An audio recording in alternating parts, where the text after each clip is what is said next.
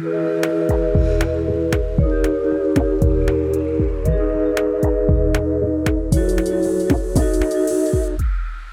dia, clube! Boa noite, clubes! Eu sou Jéssica Soares, psicóloga. E eu sou Luísa Franco, psicóloga. Hoje a gente está aqui na festa da firma e a gente vai relembrar os melhores momentos desse ano.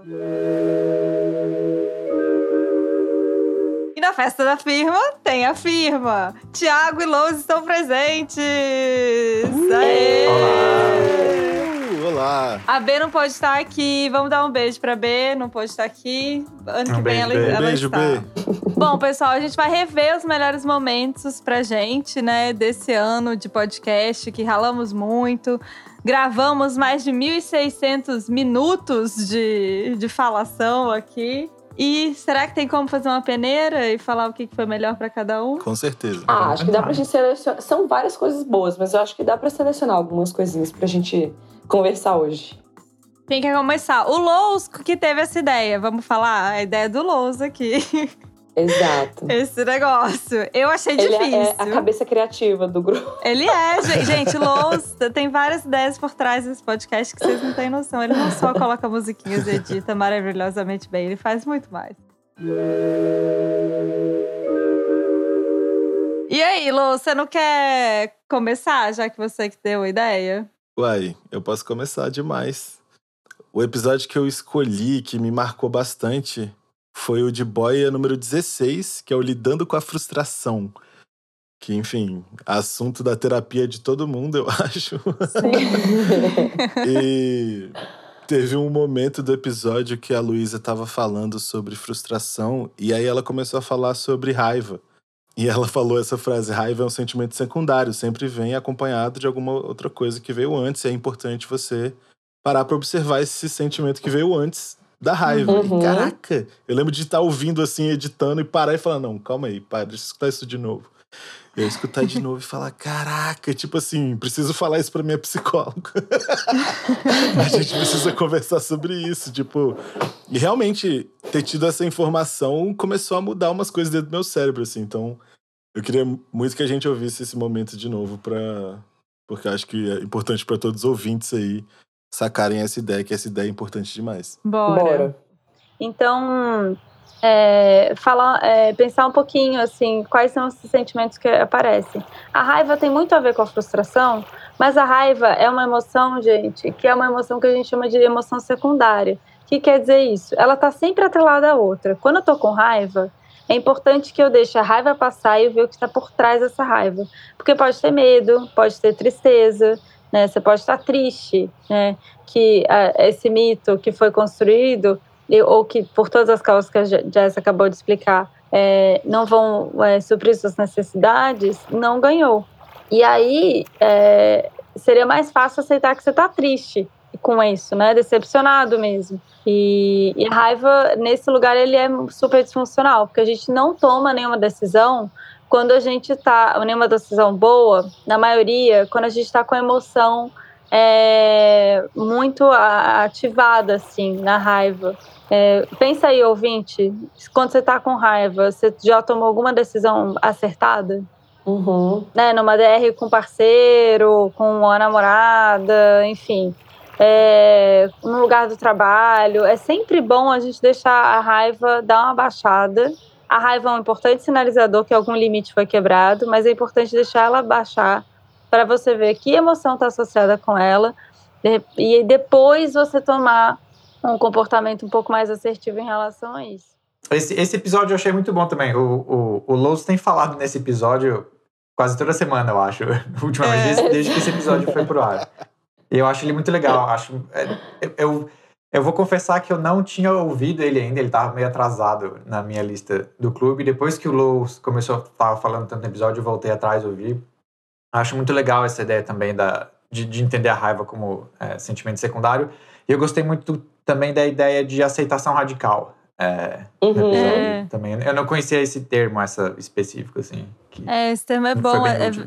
vem da DBT, mas assim, outras teorias trabalham, mas quem pauta muito a aceitação radical é a DBT, que é a teoria comportamental dialética, pra gente ser mais assertivos nos nossos comportamentos, né? E essa coisa da raiva é, é muito interessante mesmo a gente pensar que chega um modo, até fisiologicamente falando, até o Thiago pode comentar isso, mas a gente fala isso que quando você chega é, na, na, zona de pânico mesmo e a raiva está muito envolvida nesse sentimento, é, que é o ápice assim do estresse mesmo, a gente não consegue fazer regulação emocional nesse lugar. E aí a gente, a gente, a gente é só, a gente não tem controle do impulso, então a gente é só impulso, sabe? E, e a ideia aqui é que quando você tá nesse lugar, é o momento de você não fazer nada.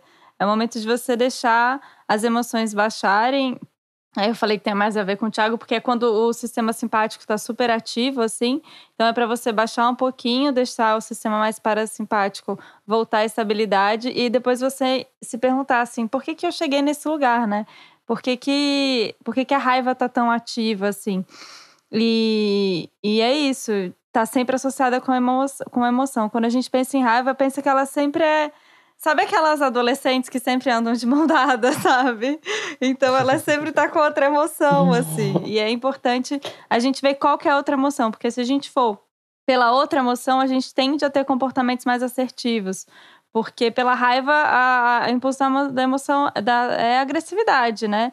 É, é você lutar, correr ou congelar, né? É um, pouco isso, assim, do estresse que está envolvido nesse, nessa emoção da raiva. É, e na raiva, um pouquinho mais agressividade. Aí a gente acaba gerando outro problema. Então, pensar que quando a, a, qual emoção está associada, tipo tristeza, é, então eu preciso fazer ajustes. Eu tô triste porque alguma coisa aconteceu, eu preciso resolver algum problema.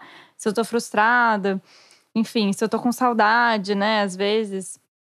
Eu lembrei agora da minha sobrinha de, de cinco anos, é, que estava morando aqui um tempo, aí agora voltou para o Brasil e ela tinha esse comportamento também quando fazia FaceTime. Não, a gente não pode falar para ela que tá com saudade no FaceTime. Ela fica brava e não quer mais falar. Então, é, fica com raiva, né? Mas na verdade ela tá com saudade. Só que ela ainda não sabe, né? Ela não sabe qual é a diferença. Ela tá com raiva que você não tá ali com ela, você tá pela, pela tela, assim. Então, ela não quer ser. Se eu, se eu ficasse sentida, ficasse, nossa, mas por que, que você tá sendo grosseira comigo, né? É, só que ela tem cinco anos, então ela tem essa liberdade, né? por enquanto, é, assim, é por, por enquanto. enquanto. Ela pode, tipo, ah, não quero mais falar com você, tipo, sai, não quero. Porque a consciência emocional começa cedo, é porque a gente não foi ensinado muito bem, né? É. A, a ter essa consciência, a nomear os nossos sentimentos de maneira Sim mais assertiva. E aí, é, enfim, eu tô, tô, brincando assim, mas ela. Eu acho que em breve ela vai ter que começar a lidar com essas emoções ah, e nomear mesmo. Com certeza, já dei Por... livrinho de emoção, tudo isso. Isso é, é uma coisa muito Por... legal, né? Que a gente não teve na nossa infância, assim. E eu acho que o, o, clube também tem essa importância, né? De psicoeducação sobre as emoções. Eu acho que é a minha uhum. grande bandeira aqui. Porque quando a gente é. A gente foi criado, não tinha esses livrinhos de emoções que tem agora para criança, né? A gente não faz ideia, é muito comum, é, principalmente até homens, assim, pensando nessa questão de gênero, Mulheres também, mas é muito. A gente tem que fazer muito psicoeducação, assim, de o que você tá sentindo é tristeza, o que você tá sentindo é, é saudade, é. é, raiva, é, sei lá, qualquer o nome da emoção. Até essa informação, por exemplo, por que, que mexeu tanto com Lowe's, né? De nossa, a raiva tá contra, contra coisa, então o que tá por trás dessa, dessa raiva? Isso é psicoeducação básica, assim. Então é muito legal, Lô, você pegar esse trecho, porque eu fico feliz que o clube é, ensina as pessoas a lidar com as emoções. As emoções são informações tão importantes sobre a gente e a gente não olha muito para elas, né? Então, gostei que você, pegou esse trecho. É, e a gente vai agindo, achando que tá, que tá sentindo uma coisa, na verdade a gente tá sentindo outra, né? A gente vai é. se enganando também nesse processo. E porque a raiva, falando da questão da desejabilidade social, a raiva, ela mostra menos vulnerabilidade. Então, por isso que ela é mais fácil da gente botar para fora. É. O, o a, assumir que você tá triste, assumir que você tá frustrado, que você tá com saudade, é abrir uma porta ali, né? É. E aí, eu acho que também, é, eu vejo isso muito no meu trabalho, né? De tipo, a raiva Sim. é muito uma resposta emocional mais óbvia, assim, que é o que a galera já aprendeu e é mais fácil de demonstrar. E, enfim. é, e até pensando no que eu falei nessa coisa de ser uma duplinha, a raiva sempre tá na frente, acobertando sempre. alguma coisa, uhum. né? Então ela tá uhum. protegendo de alguma maneira essa vulnerabilidade. É uma defesa. Uhum. Isso fala, tem essa impressão até que muitas vezes agir é, guiado pela raiva, a gente até confunde isso às vezes com uma demonstração de força frente ao tá é... que está causando desconforto. Né? Total. Cara, esse é, acho que esse é o meu principal ponto, assim, porque, enfim, a gente. Acho que no comportamento do homem, né, do macho, É. essa questão da raiva é como se ela tivesse conectada exatamente a esse lance de potência, de força. Eu vi muito isso na Copa do Mundo agora, assim, e também fiquei Hum. analisando como os jogadores reagiam à raiva de formas diferentes, tipo, como se fosse uma parada cultural mesmo, sabe? Tipo, sei lá, tem certos países que querem brigar com outro jogador, querem brigar com o juiz. Tem outros países que parece que eles ficam brigando, os caras ficam batendo neles mesmos, chutando a grama, chutando alguma coisa. Perto, sabe? Tipo assim. Mas é porque é muito louco esse raciocínio da raiva enquanto homem, assim, porque na. na sei lá, na vivência do homem mesmo, a raiva está conectada com várias coisas. Vocês falam disso num Pílulas também, né? Sobre a conexão de violência e. A agressão, aham.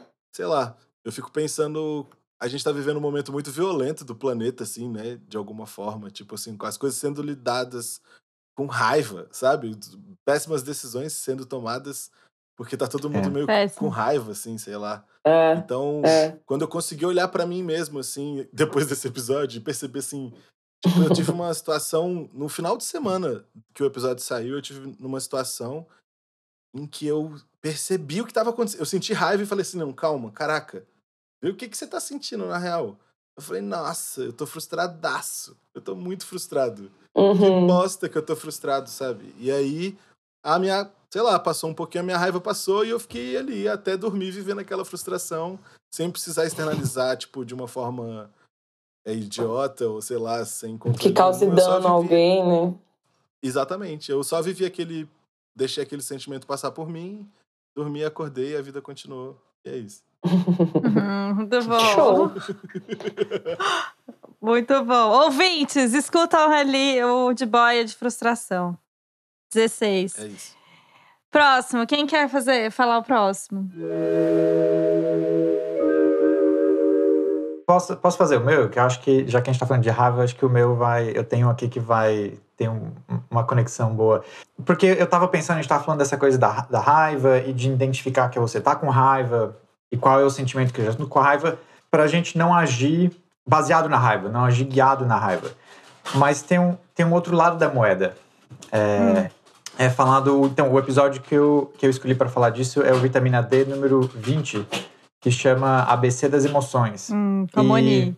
com a, com a Com a Monique. Monique. E que vocês discutem nele, e que teve um pílulas também do ano passado, de natureza de sentimentos e emoções, que a gente também fala disso. Uhum. Enfim, o que que é o outro lado da moeda que eu tô tentando chegar? Que as emoções são importantes para ajudar a gente a tomar decisões, né? Tem função, né? É, então, se- claro, por um lado a gente não deve agir, você não deve ter o seu comportamento guiado pela raiva. Por outro lado, é importante identificar e interpretar, entender as nossas emoções, porque elas ajudam a gente a tomar decisões.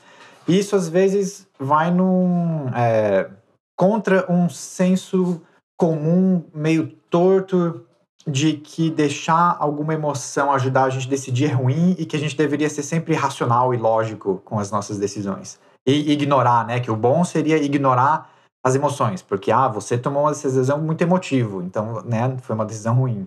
Isso não é não é tão simples. E que a, a raiva, ela, ela tem uma explicação, né? Quando alguém ultrapassa um limite nosso, né? Que a gente Sim. até, acho que foi nesse episódio que a gente falou, não sei se foi nesse. Foi nesse, foi nesse, né? nesse. é. A gente E vai é fazer isso, um episódio, eu tô prometendo, mas aqui eu ainda não. É que a raiva realmente é muito específica. A gente vai fazer um episódio só sobre raiva. 2023, aquela meta. Ó, a meta. Mas é realista, amiga, tá bom, tá bom. É realista, é realista, vamos cumprir. Não vai entrar naquela estatística, né, de que não, não, não se cumpre. Sim. Põe aí, aperta o play, Thiago.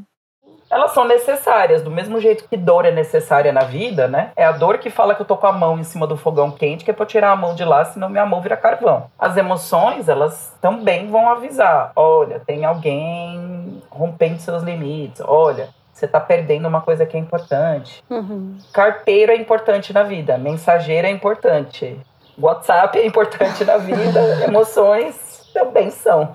É, e aí, pegando o que a Mônica tá falando, eu acho que já é até importante a gente falar que muitas pessoas não têm psicoeducação de emoções. Eu acho que o meu sonho é que tenha na escola, né? O, é, sobre emoções. Já tem alguns livros infantis é, falando bem legais sobre emoções e como. De consciência emocional. Exatamente. É, na verdade, até teve uma mudança recente, né? E o Ministério da Educação aí, eles é, começaram a exigir que tivesse. Agora precisa ver se é uma exigência geral ou, mas a maioria das escolas tem programas de educação emocional. Aham. Olha, Caraca, que discussão que sobre o que a gente tava falando, né? Tipo, É, da sua exatamente. sobrinha.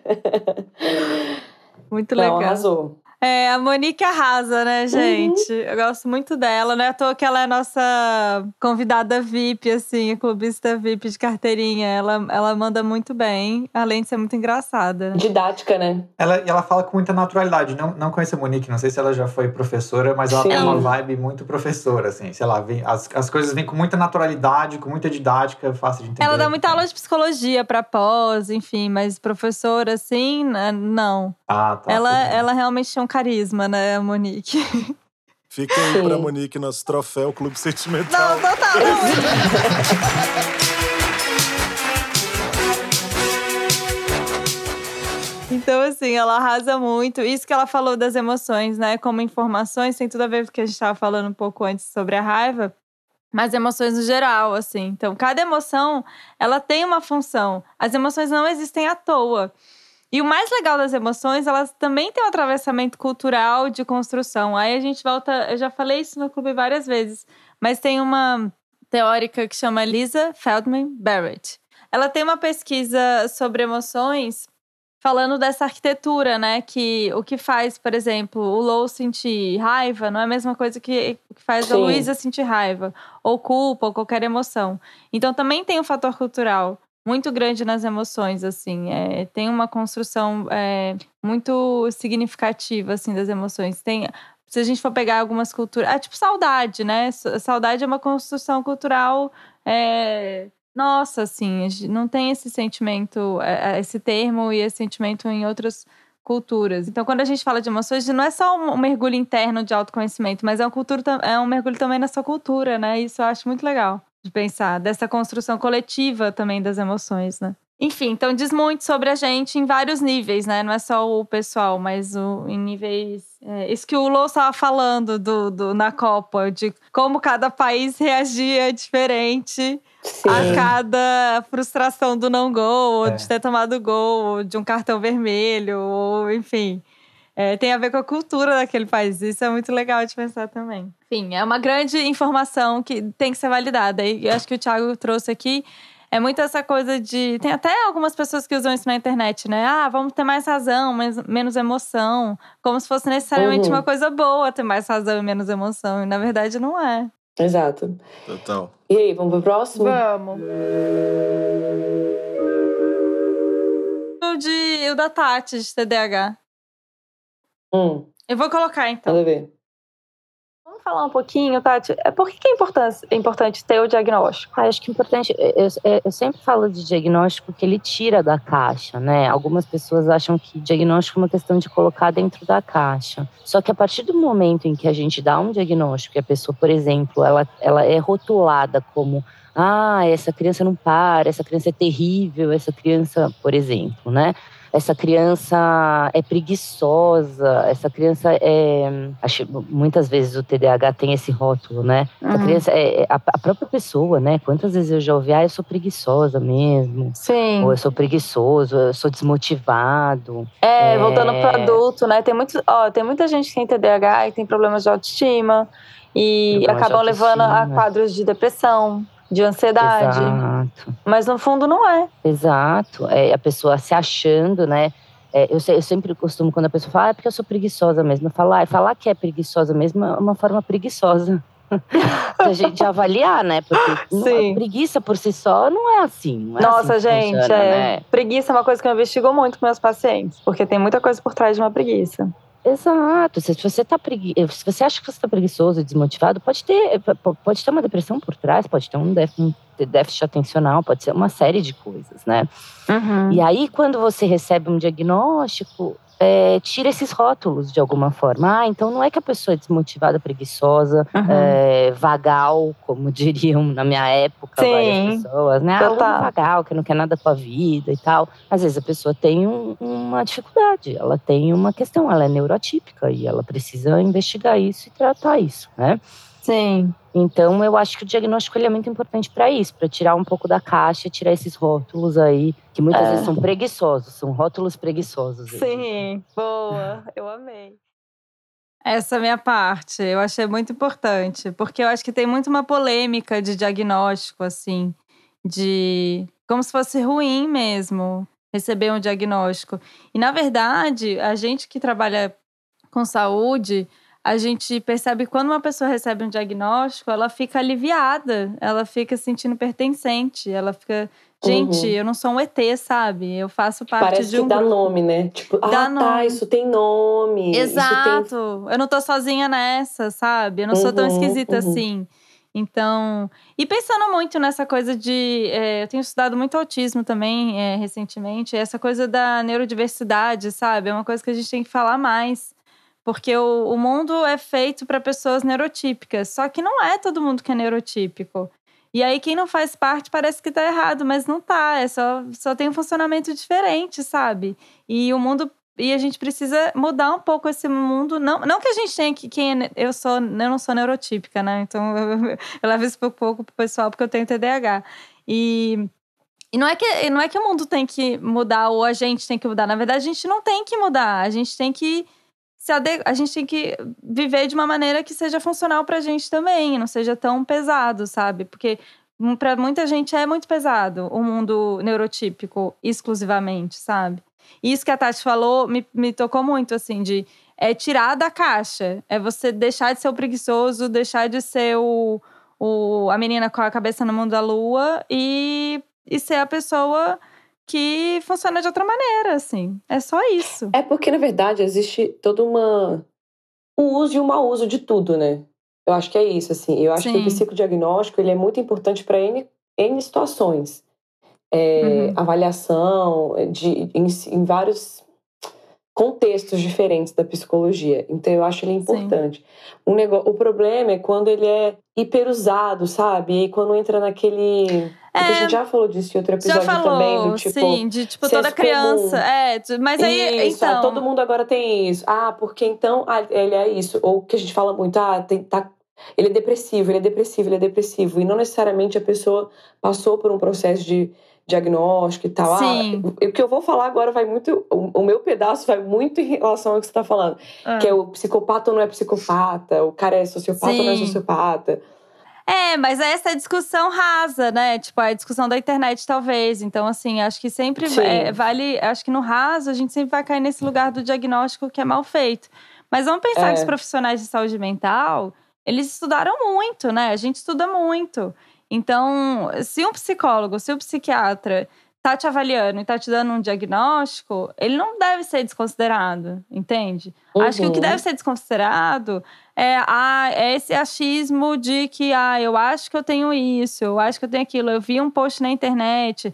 Claro, e eu até Isso. falei isso no episódio de TDAH. Se você se identificou minimamente que- no que a gente estava falando, procura ajuda, né? Então, a sua, a, sua, a sua percepção é super válida também, né? A percepção que a gente tem sobre a gente. Mas é, para você receber um diagnóstico, você precisa receber diagnóstico por alguém que, que estudou pa- para. Eu acho que aí vale. O que não vale é, de repente, às vezes a gente dá o diagnóstico e a própria família é, desconsiderar esse negócio de TDAH. Isso é uma desculpinha Uhum. sua aí, hein? Que, né, eu já tem muitos pacientes, ai, nossa, muitas vezes a gente tem que chamar marido, tem que chamar é, os pais, falar assim, então, a fulana tá com depressão. Isso quer dizer que, nesse momento, ela está É. funcionando de tal e tal maneira. E porque as pessoas acham que é uma bela desculpa, né? Também. Sim, sim. E você dá, às vezes, o diagnóstico e a pessoa. É aquelas histórias, né? De muita gente que vai fazer teste de personalidade. Eu vi isso muito na época do Rochar. O Ah, Rochar é é. um teste que a galera tem muita curiosidade de fazer. Verdade. E, e o povo fica, né, nessa, É. nessa pira, assim. Ah, É. eu quero fazer, quero fazer. E uma das coisas que a gente mais... que assim, a professor, as professores falavam, olha... Não vai fazer Rochar de ninguém sem a, sem a pessoa estar numa terapia, sem a pessoa É. tá passando por um processo de entender aquele Sim. diagnóstico. É, pro ouvinte, sai, né, fala pro, pro ouvinte o que que é o Rochard Jazz. É aquele, é aquele bem famoso, gente, das, das ilustrações que parecem uns borrões pretos, às vezes pretos e vermelhos e tal. Que parece uma folha que foi dobrada no meio com tinta e abre. Esse é o É, roxar. que fala assim, o que, que você tá vendo aqui? O que, que você tá vendo aqui? Que o, que o psicólogo ou alguém que estiver aplicando é, fala, né? Uhum. E aí, esse teste, as pessoas têm muita curiosidade, assim, de, de ter essa aplicação. Só que não é um... Não vou só... Não é, sei lá, mapa, mapa astral que você vai é, falar, você não vai fazer com seu aqui. amigo, né? Nem estudante de psicologia, não vai fazer com seu amigo, não vai chegar em casa e começar a sair aplicando teste Pelo com todo de mundo. Deus. Não é assim. Pela- Até hoje, gente, eu não tive coragem de responder o meu próprio. Que eu- a gente faz antes... Ai, eu fiz na aula. A gente faz pra depois aprender, porque senão Sim. você meio que gasta o seu. Você nunca mais vai Sim. poder fazer, porque aí você já sabe. É. E aí eu fiz. Até hoje eu não tive coragem de responder o meu próprio, cara. Olha as costas. A gente, olha o tanto de coisa que sai nesse negócio. É uma caixa de Pandora. Então, Sim. assim, é to- é- resumindo, o que eu quero dizer é tomar cuidado com diagnósticos. Não porque eles são vilões, mas assim, porque precisa ter uma instrução, precisa ter é, um cuidado em se passar isso. Existe um tratamento para aquele diagnóstico. É, É, tem uma, tem uma coisa que vocês estão falando que tá, tá, tá me fazendo pensar agora também na, de certa forma, a importância das, por exemplo, das campanhas de conscientização sobre essa ou aquela doença, sobre saúde mental, que é justamente para evitar essa estigmatização em É. cima, às vezes, de um diagnóstico, né? Para evitar que quando uma pessoa recebe um diagnóstico, você não quer agora colar nela imediatamente um monte de suposições a respeito do que ela é e não é capaz de fazer, ou explicar cada passo, cada comportamento Sim. dela, sempre à luz agora do diagnóstico. Para isso a gente precisa, as, as pessoas precisam, de- o público de forma geral, né, precisa enten- cada vez entender um pouco melhor o, o, que, que é cada dia- diagnóstico, o que, o que, que aquilo de É, fato. total. E pensando, por significa. exemplo, é isso mesmo, porque se a pessoa tá com depressão, uma- coisa é a Luísa ter depressão, outra coisa vai ser o Thiago ter depressão. Vai ser diferente, uhum, né? Outra uhum. coisa é eu ter TDAH, outra coisa é o Lô ter TDAH. A gente tem TDAH diferentes, entendeu? Porque são, somos pessoas diferentes. E o diagnóstico serve mais pra isso, pra entender como que aquilo funciona, como você opera. Não só o diagnóstico, né? a partir do diagnóstico, a gente faz essa imersão com o paciente. Tá, então vamos aqui entender como que isso te- opera na sua vida. Te dá um, te dá um mapa É, e mapa te é dá boa, algumas é uma opções também, né, do que fazer em seguida. Assim. Bom, então Ah. tá. Eu tinha, eu tinha mais um, mas fala aí, Jess, que você falou que tem a ver com o seu.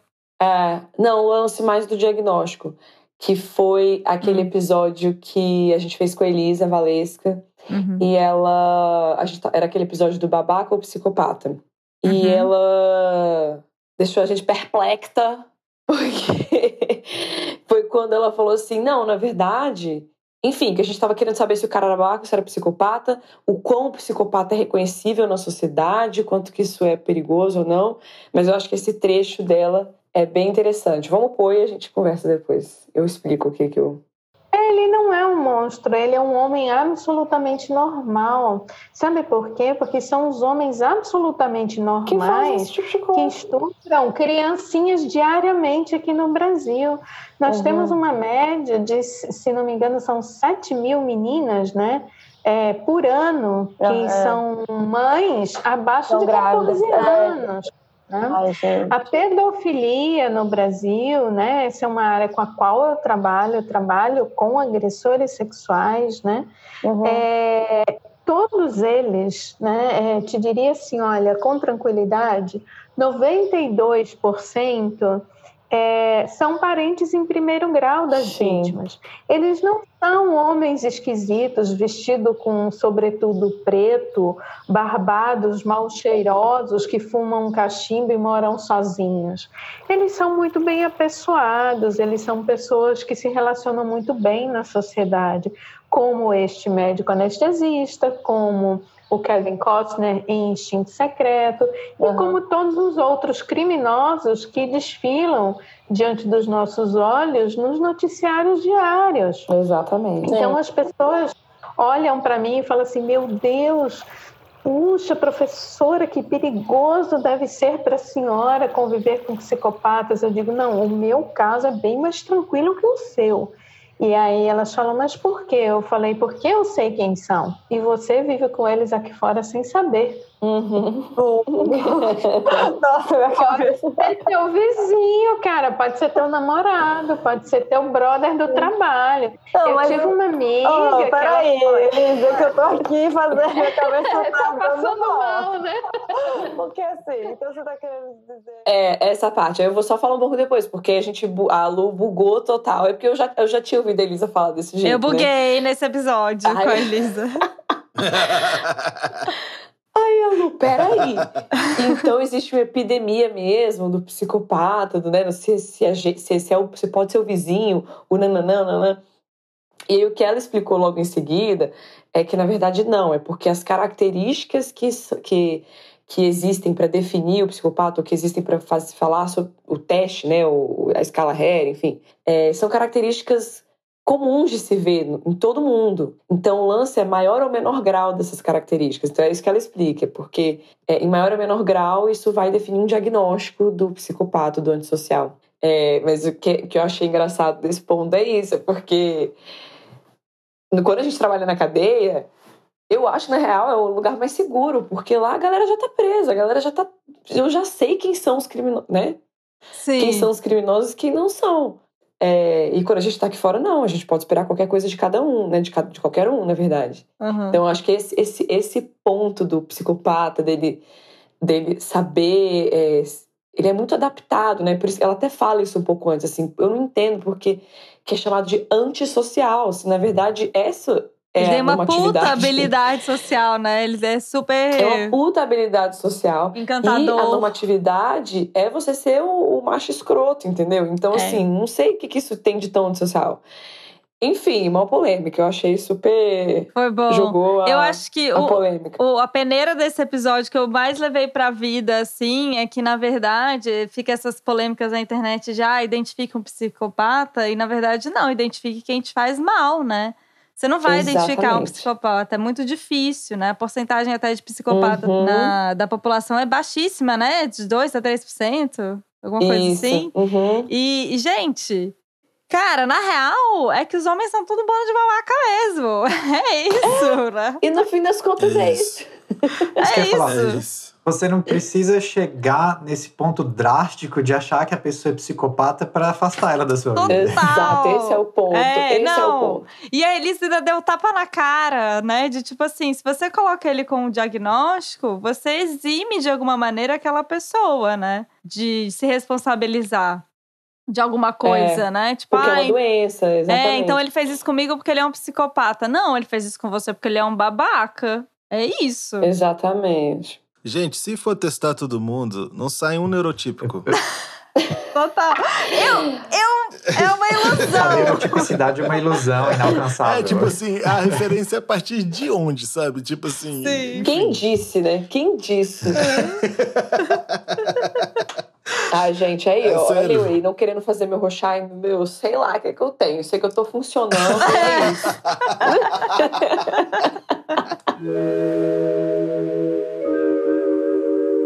já, eu já ouvi alguma história assim de um de neurocientista, eu não vou lembrar os detalhes agora, mas de algum neurocientista que trabalhava, se não me engano, era com uma coisa de, de psicopatia.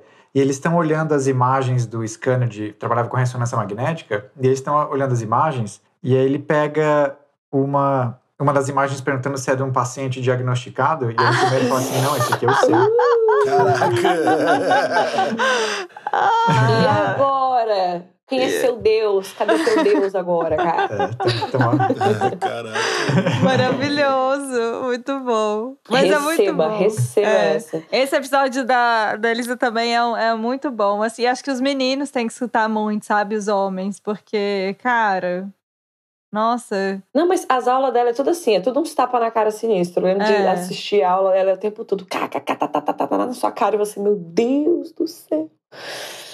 Esse episódio das Anelos são muito sinistros. Sim, assim faz esse combo, gente. Casa dos Já Homens. faz o combinho, exato, com a casa dos homens. psicopatia é assim, nossa, pra você ver que realmente a casa dos homens é podre. É, terror. Ai, a gente devia ter feito de Halloween, né? Botando especial de Halloween. podia, suspense. podia, total. É, mas é a realidade, né? Falando no mundo estado do jeito que tá, eu vou puxar esse gancho e a gente vai falar a minha última parte. É, a B faltou, eu vou pegar a cota dela, tá? Porque eu acho que vai ser bom. É, Essa parte aqui, ó. O episódio sobre saúde mental e política, o divã número 7. com a Keka Bagno. Está fazendo essa construção. E isso é muito significativo. É, eu lembro que eu, eu, no final da campanha eu falava assim: uma, a maior política que a gente teve era quando eu ia para as regiões mais afastadas do centro do plano piloto e alguma senhora ou alguma criança ou alguma mulher jovem virava para mim e falava assim: Eu te vi na TV. É. Aquilo ali eu sabia o que significava, porque não é só você construir um programa, mas uhum. assim, eu me vi na TV. E aí eu comecei a lembrar quando a gente trazia né, a importância de ter mulheres negras protagonistas de novelas. Sim.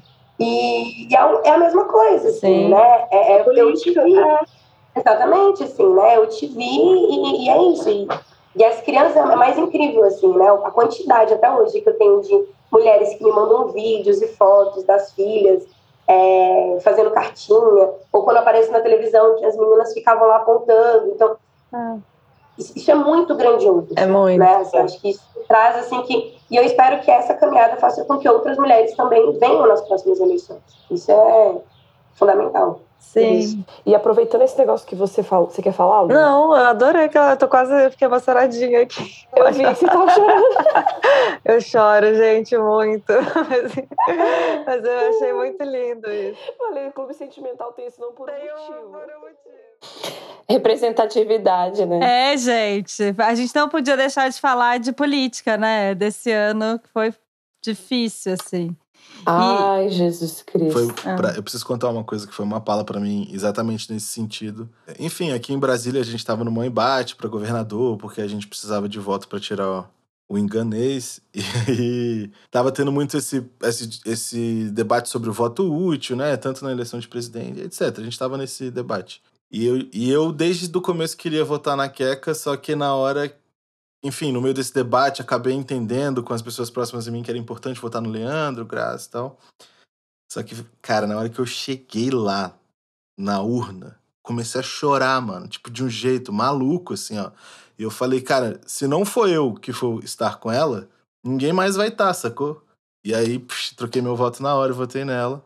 E, e foi muito importante para mim. Foi o voto mais importante, o mais importante que o voto no Lula, assim. Foi um voto, tipo assim, eu falei, caralho, tenho certeza que eu fiz a coisa certa, mano. Ah, então, eu vou chorar de novo. É... Mas é. É tipo, endossando tudo isso que ela falou no episódio. Tipo assim, é realmente é sobre isso. Tipo, como é para vocês, mulheres, realmente terem que olhar para isso. Tipo, se não for vocês fazendo, os caras não vão fazer, os caras não vão se levantar pra, pra fazer, porque realmente não entendem como é estar tá na pele de vocês, como ninguém vai entender como é para nós né, pretos, onde a gente está. E que se não for a gente que for construir essa arca, essa arca não sai para pro, pro mar, sacou? Então, é, enfim, é isso. Nossa. Foi muito importante esse episódio. Foi muito. Ai, e... que massa, Lous, que a gente conseguiu falar sobre ele com, com você, né? Porque a gente falou de, dele, só eu é. e a Lu, na verdade. Sim. E falando de representatividade, de pessoas pretas, etc. É, eu acho que a Keka falou muito nesse lugar, assim. Ela trouxe a questão da política enquanto mulher, mas enquanto mulher preta, de religião de matriz africana. Então, assim, é, é um lugar muito específico, é um, é um lugar de fala muito específico, assim. É, e é bom a gente ouvir isso, assim. Uhum. Porque muito é uma luta que, por mais que a gente esteja de mãos dadas, a gente não tem essa voz, não, não. vive isso na pele o tempo. A gente vive enquanto Sim. mulher, né? mas a gente não vive enquanto pessoa preta. E é importante a gente conseguir enxergar o que que isso a grandiosidade disso, entendeu? A grandiosidade do que, que foi tudo, toda a candidatura, enfim, todo o lugar dela, todo o crescimento dela dentro da política. Eu achei bem foda esse episódio. Total.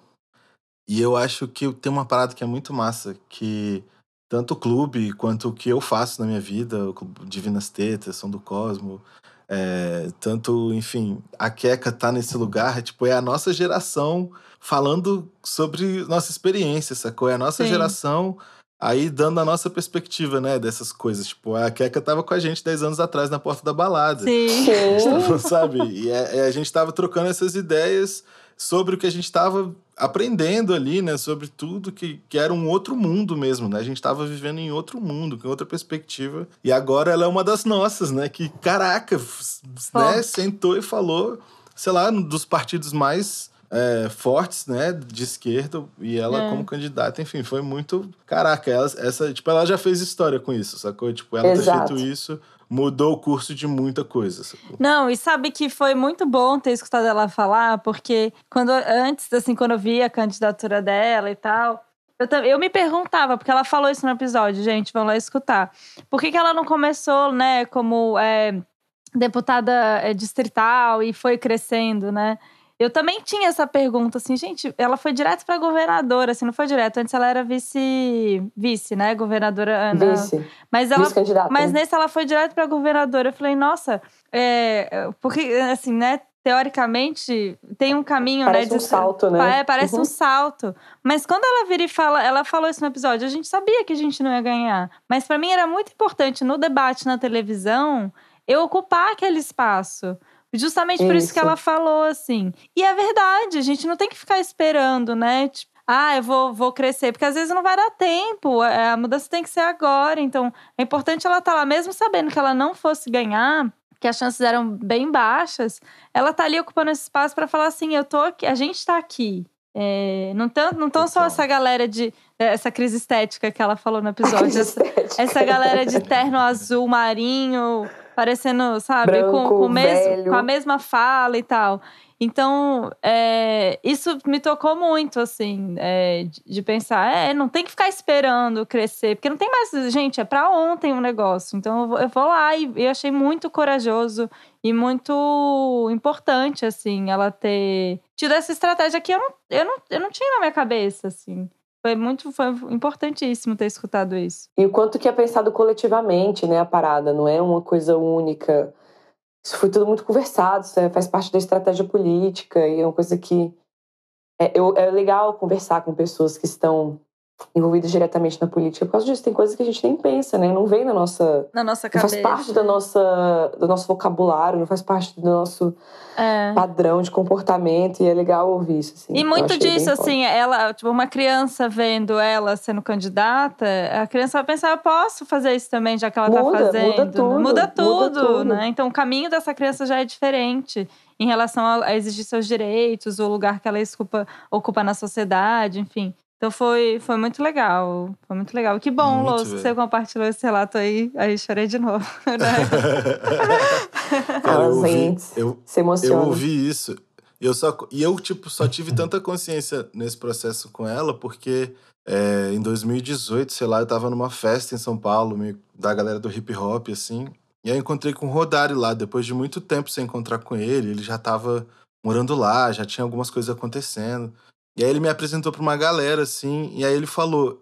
é, ele nunca tinha me falado isso. Ele Uhum. falou assim: eu só tô aqui hoje tocando, porque um dia eu vi a banda desse moleque tocar e eu falei, caramba, pode ser vocalista de uma banda aqui sendo preto, sacou? É tipo, ele falou, até então não tinha nenhuma banda de Brasília daquela época de rock que tinha um integrante negro, sacou? Então, Sim. tipo assim, ele falou, eu te vi e falei, caraca, eu posso fazer isso também. Aí foi lá e comprei uma guitarra. Ai, que Eu foda. falei, que isso, mano? Como que você nunca me falou isso, velho? E hoje, hoje, quando eu tô dentro do estúdio trabalhando com outros artistas, eu falo que é pra fazer só, só por causa disso. Sacou? Tipo assim, esquece se vai ter um milhão de views, se esquece se, se vão gostar, se vai viralizar, tipo, esquece, velho. Faz pra alguém te ver fazendo e falar, caraca, acho que eu consigo fazer também, sabe? Porque arte é meio que sobre isso, né? Na verdade, acho que qualquer coisa que a gente faz com propósito é meio que sobre isso, né? De manter as ideias A fluindo, roda a galera girando, pensando. exatamente. A roda girando, exatamente, né? Porque, caraca, se parar de ter, ferrou, né, velho? Então, Total. enfim, é isso. Eu pensando numa coisa que você falou no, no- antes, Lous, de que. De como assim, se, né, se a gente for ficar esperando, Não, se jamais. mulher for ficar esperando um monte de político homem é, re- resolver ó, alguma questão de feminismo, ou se a gente for ficar esperando monte de político branco resolver questão racial, não, não vai acontecer, eles não vão tomar iniciativa, não vão ter essa liderança e, de certa forma, nem é para ter, né?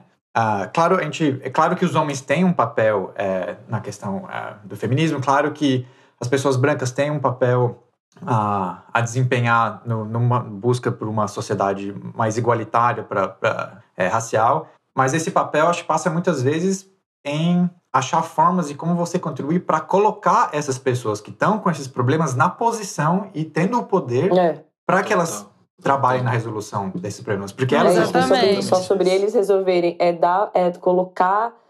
É, é dar a oportunidade de que elas se façam representadas, né? Não que a gente represente elas. Não, é eles saírem desse lugar. É. Né? A, a Hannah É. falou isso: mais mulheres na política significa menos homens. É. Então a gente precisa ter menos homens. A gente precisa ter menos mulheres, pessoas brancas na política. A gente precisa ter mais pessoas pretas.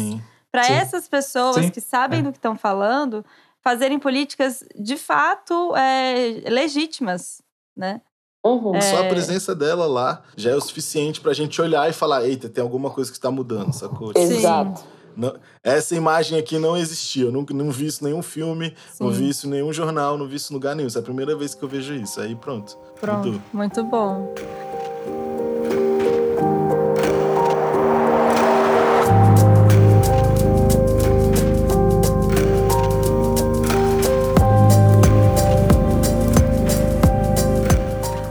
Gente, adorei essa Ah. festinha da firma do, do geral. Também. Semana que vem a festa da firma continua com o especial Pílulas, tá, gente? Outra coisa que eu acho importante falar é nisso que o Lous falou: ah, se uma pessoa vir falar.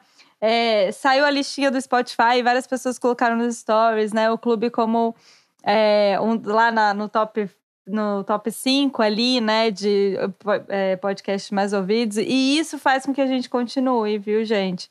É muito importante é, vocês, ouvintes, é, se comunicarem com a gente, mandar mensagem, é, Falar falar que que, ouve, né? gosta, falar que ouve. A gente sabe que ouve pelos números, mas engaja um pouco no Instagram. Vou dar esse puxão de ore- orelha aqui. Você ouvinte, dá o like lá no post, faz o comentário pra gente continuar essa conversa. Porque às vezes a gente fica falando, nossa, parece que ninguém ou- ouve, né? Aí eu vou, eu vou pro Brasil, um monte de gente vai falar comigo, eu fico, ah, então ouvem mesmo.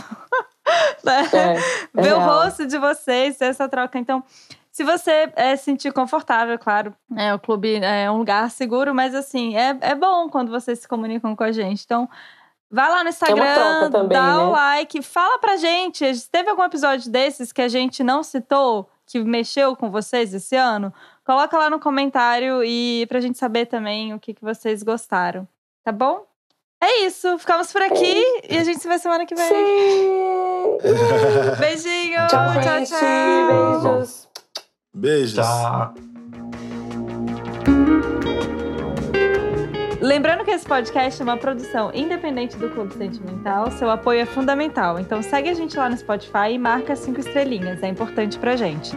No Instagram, o perfil é o arroba Clube Sentimental, as artes são feitas pela Beatriz, do arroba Atenta e Forte, e a edição de áudio é feita pelo Aloysio, do arroba Som do Cosmo. Até mais!